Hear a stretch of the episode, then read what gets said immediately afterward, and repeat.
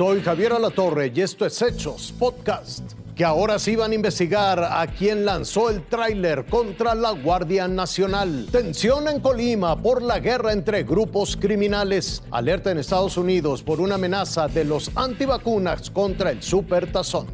Tentativa de homicidio y lesiones son los delitos en contra de quien resulte responsable de utilizar este tráiler como proyectil contra decenas de elementos de la Guardia Nacional y de la Policía Estatal en la autopista del Sol. Hechos ocurridos el viernes 4 de febrero en la caseta de Palo Blanco y durante el inicio del fin de semana largo, cuando normalistas de Ayotzinapa quisieron tomar por la fuerza la plaza de Cuota. La denuncia fue interpuesta por la empresa propietaria del vehículo de carga. A las pesquisas se suman las declaraciones del chofer a quien arrebataron el tráiler. A decir de las autoridades de seguridad en el estado de Guerrero, después de los hechos ocurridos el pasado viernes en la caseta de Palo Blanco, la seguridad ha aumentado. Sobre todo los fines de semana, ahora cuatro agentes cuidan cada una de estas casetas de cobro. La tranquilidad es también para el sector turístico de Acapulco. No quieren más pérdidas como las provocadas el primer fin de semana largo del año. Esto sí inhibió a que el turismo llegar. Y el, y el turismo que llegó y estuvo ahí eh, presenciando estos terribles actos de vandalismo, pues se dieron la media vuelta y mejor se fueron. Y consideran que fue la causa de 500 cancelaciones en los hoteles del puerto guerrerense. Juan Martín Alvarado, Fuerza Informativa Azteca.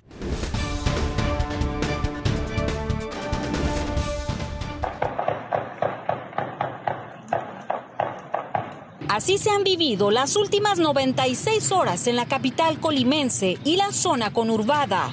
Tiroteos, levantones, secuestros y por lo menos una veintena de asesinatos. Entre las víctimas, un estudiante universitario de 16 años.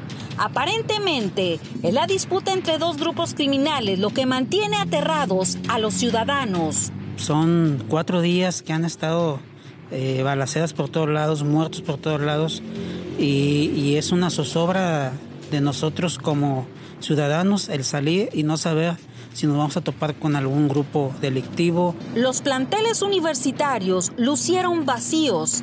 Para salvaguardar la integridad física de la comunidad estudiantil, la Universidad de Colima suspendió clases este jueves y viernes en cinco de sus diez sedes. Mientras, en las calles y carreteras, los grupos de élite de la Policía Estatal y la Guardia Nacional intensificaron los operativos. A la par de los acontecimientos violentos, el secretario de Marina, almirante José Rafael Ojeda Durán, encabezó la reunión de seguridad en Colima por instrucciones del presidente de México. En el encuentro se tomaron decisiones de los operativos que se realizan y se informó que se reforzaron las medidas de seguridad. Con información de corresponsales, Fuerza Informativa Azteca.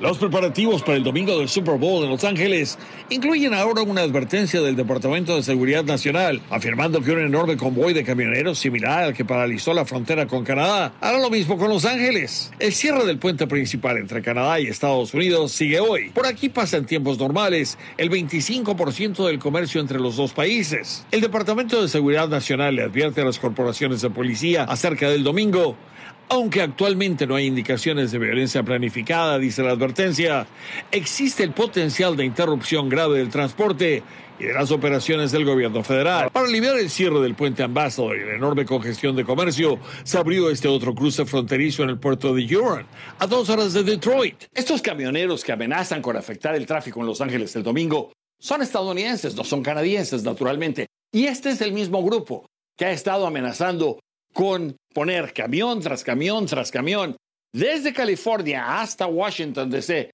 para afectar el martes 1 de marzo, que es el día en que el presidente Joe Biden rendirá ante el Congreso su discurso sobre el Estado de la Unión. En Washington, Armando Guzmán, Fuerza Informativa Azteca. Esto fue Hechos Podcast.